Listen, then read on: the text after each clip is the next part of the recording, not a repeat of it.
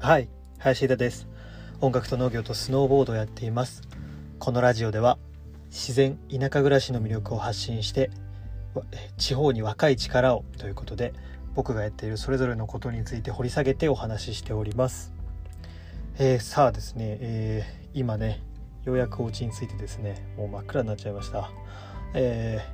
もうあの長野県から今日は群馬県に帰ってきた感じなんですけどまあ時間的には2時間ちょっと2時間半ぐらいかかっちゃうかなっていう感じで結構長い道のりをねあの毎週毎週行き来してるんですけれども今そんなライフスタイルでずっとやってて、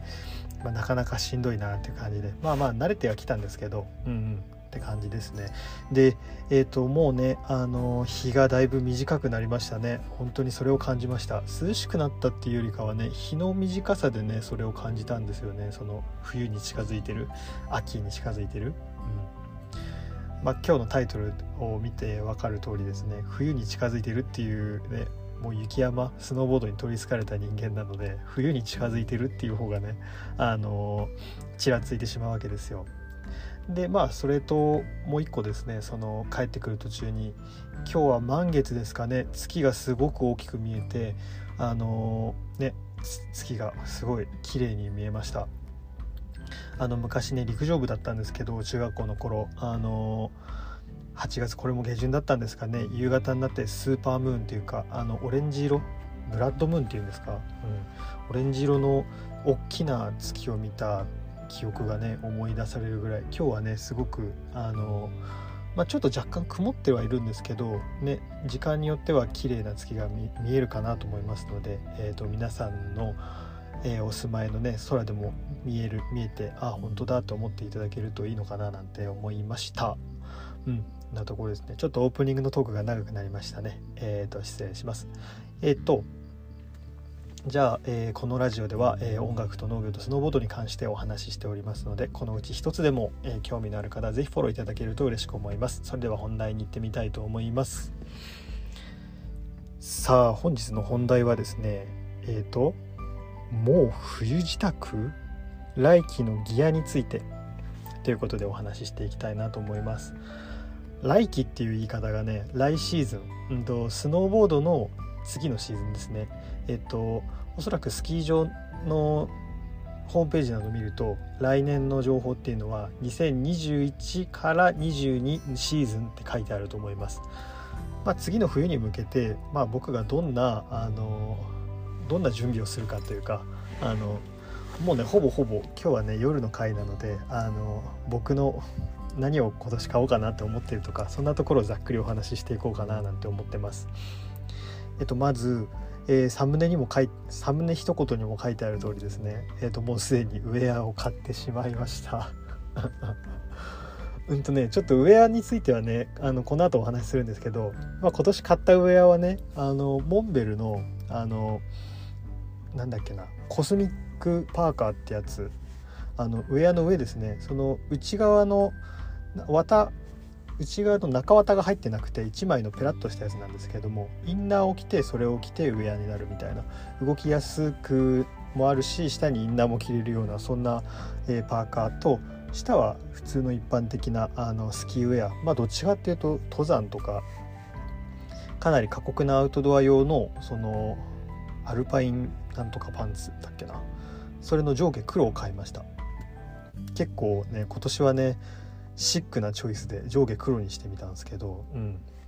でこっからがその僕が毎年どんな感じでウェアを買ってきたかっていうことが、えー、お話しするんですけどあのウェアねもうこれ話し出すとねこだわりが強すぎてもうめんどくさいぐらいな感じなんですけど僕ねあのゴースローキャラバンっていうあのアウトドア系のちょっとカジュアルなあの服のメーカーブランドがあるんですけれどもそこで毎年もうスノーボードウェアとしてその上着を1枚買うんですね。だからスノーボードウェアじゃないもともとねスノーボードウェアじゃないのでこの細かいあの雪山独自のこの何て言うんですか腰回りにこうパチッてホックがあって雪がパウダーがこうお腹に入ってこないようにするやつとかあの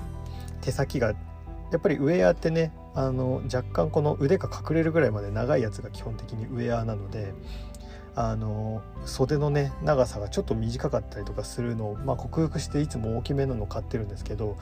そのやっぱりそのブランドとそのデザインとあのちょっと奇抜さが好きでそのゴースローキャラバンのそのトップス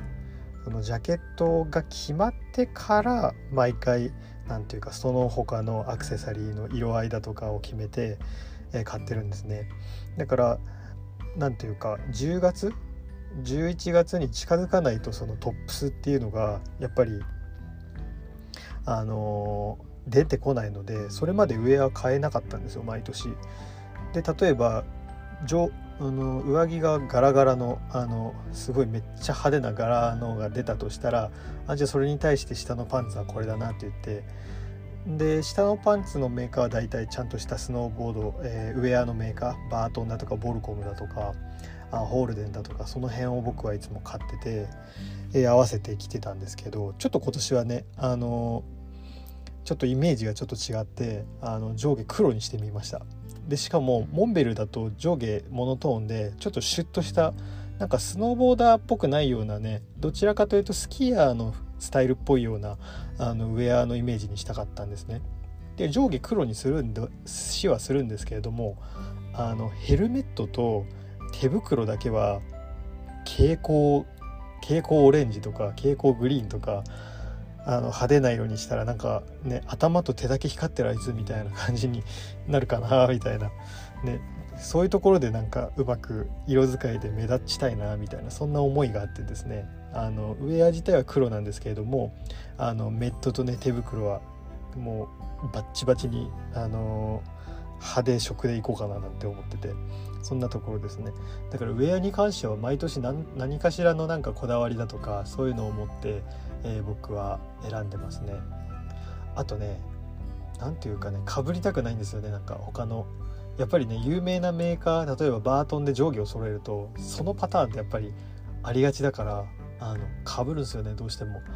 例えば僕1年目バートンで上下揃えたんですけどあのバートン上はオレンジ色のジャケット。で下はオレンジだから下青がいいかななんて言って青のパンツ履いてたらですねあの僕の分身が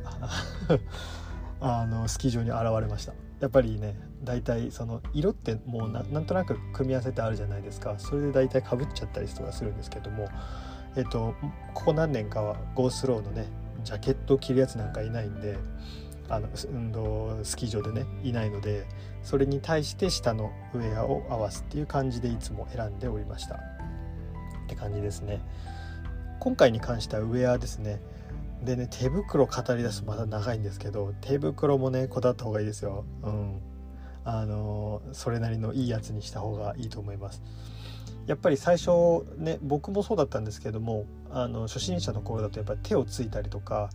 手で何かする時ってあの寒さってやっぱ末端から来るので足先と指先っていうのは本当にあったかくしておいた方があのスキー場で嫌になる嫌にならないと思います。なのでまあ、それなりの、まあ、高すぎてもあんまり意味ないんですけど1万円前後のね手袋を見とんでねでかつインナー手袋っていうちあの薄い手袋もねその横に売ってると思うんでそれを準備してもらうと絶対いいと思います。うんな感じかな。ちょっとね改めてウェアがねあの揃ったらですね僕のインスタグラムの方におそらくね調子づいて写真をあげるかなと思いますので、えー、ぜひインスタグラムの方もフォローいただけるといいかななんて思っております。ぜひですね意見交換などあのそうですねえっ、ー、とねできるかなと思います。はいなところですね。ちょっと夜の会ってことで僕のざっくりとしたお話になりました。ちょっとね今検討したんですけれどもあのスノーボードに関するお話っていうのが結構ねあの皆さんあの聞いてくださってる。まあまだまだあの非力なあのまだまだ弱小なアナリティクスからの僕なりの分析であの結構スノーボードに関するインプレッションっていうのがあったのでちょっとね企画っぽくあのもう僕が本当に目の前に生徒さんがいると思ってその初心者レッスンのお話っていうのをもう回何回かに分けて1回10分15分ぐらいのやつを毎晩こう更新するみたいなのをやろうかななんて思ってます。ちょっとねこのスノーボードのその初歩的なそのスノーボード入門スノーボード初めてやるよって人のレッスンをそのまま再現して、えーと、何本かねやってみようかななんて思ってるのでちょっとこれねこのことに関しては毎朝、えー、ちょこっとお話ししてからちょっとタイミングを決めてな日にち決まりました何日になりますっていうのでまだちょっと先の話にはなるかなとは思うんですけどちょっとそんなことを企んでおりますので是非ね気になってる方はね、えー、聞いていただければなと思います。はいそのねなんかまだまだ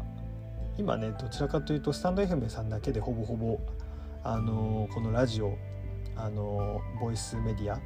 ていうのを発信してるだけなので、えー、まだまだあんまりいっ